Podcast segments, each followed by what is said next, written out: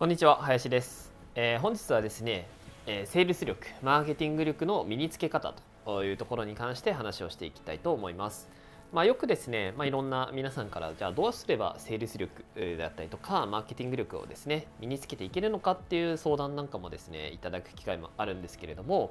まあ、これはですね、まあ、セールスとかマーケティングに限らずだと僕は思ってるんですが、えスキルをですね身につけようと思った時に、えー、早くね身につけたいとしたら僕は4つの要素が大事なのかなと思っています。じゃあその4つとはですね何かというふうに言いますとまずはですね、まあ、知識をつけるというかあそこに対しての情報を得る、えー、インプットするっていうことですね、まあ、これも重要かなと思いますで2つ目、えー、に重要かなと思っていることとしては、それを実践をするっていうことですね、まあ、当たり前なんですけど、まあ、実践をするアウトプットをするっていうことがまあ2つ目。で、えー、3つ目として重要になってくるのがそれをですねやっぱりフィードバックをもらうっていうことですね。自分がそのやったことに対してどうなのかっていうフィードバックをやっぱしてもらえる人からにちゃんとねそのフィードバックをもらえるかっていうのは結構重要かなと思います。で、まあ、4つ目としては、まあ、基準値の高いようなあ環境に自分の身を置くと。この4つができると僕はすごくですねスキルを早く高めていけるのかなと思っています。でなんでですね、まあ、この話してるかっていうとまあ、例えば、まあ、今の聞いたら結構当たり前かなって思う方もいらっしゃると思うし、まあ、スポーツとかに置き換えると結構分かりやすいのかなと思ってるんですね。じゃあ例えばじゃあテニスを上手くなろうって思ったら、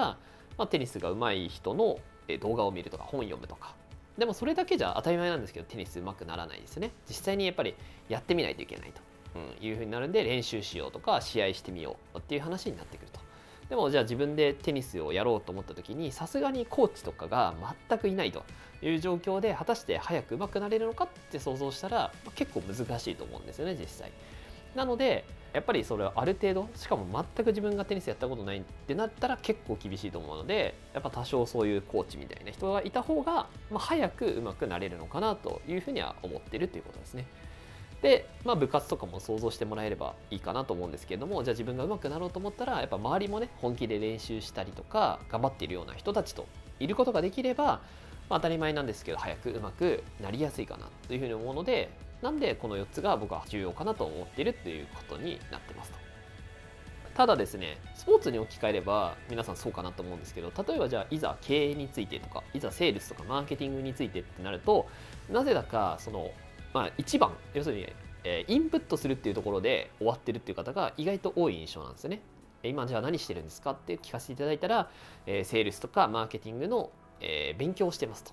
いう方が結構多いんですね。本とかを読んだり YouTube の動画で見て学んでます。でもやっぱりこれだけだとやっぱり身につきはしないですよね。やっぱ実践をしなきゃいけない。うん、でも実践もじゃあ自分でやってみますっていう人もいるんですけどでもさっきのテニスと一緒で全くやったことがなかったら正直ちょっときついのかなと思うので、まあ、そういう意味ではやはりある程度マーケティングとかセールスを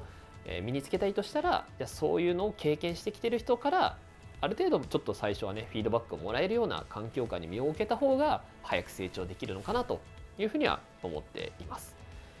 はいなのでですね、まあこれ何でもそうなんですけど、まあセールスとかね、マーケティング力をじゃあ早く身につけようと思ったら、えー、繰り返しになりますけど、4つですね。インプットする。そしてまあ実践する。えー、そしてフィードバックをもらえるような環境下に身を置く。で、そして基準値の高い人たちと関わる。この4つをしていくことができれば、早くね、スキルを身につけられると思いますので、まあ、ぜひですね、皆さんこの4つのを作れる環境で、えー、作っていってもらえるといいんじゃないかなと思います。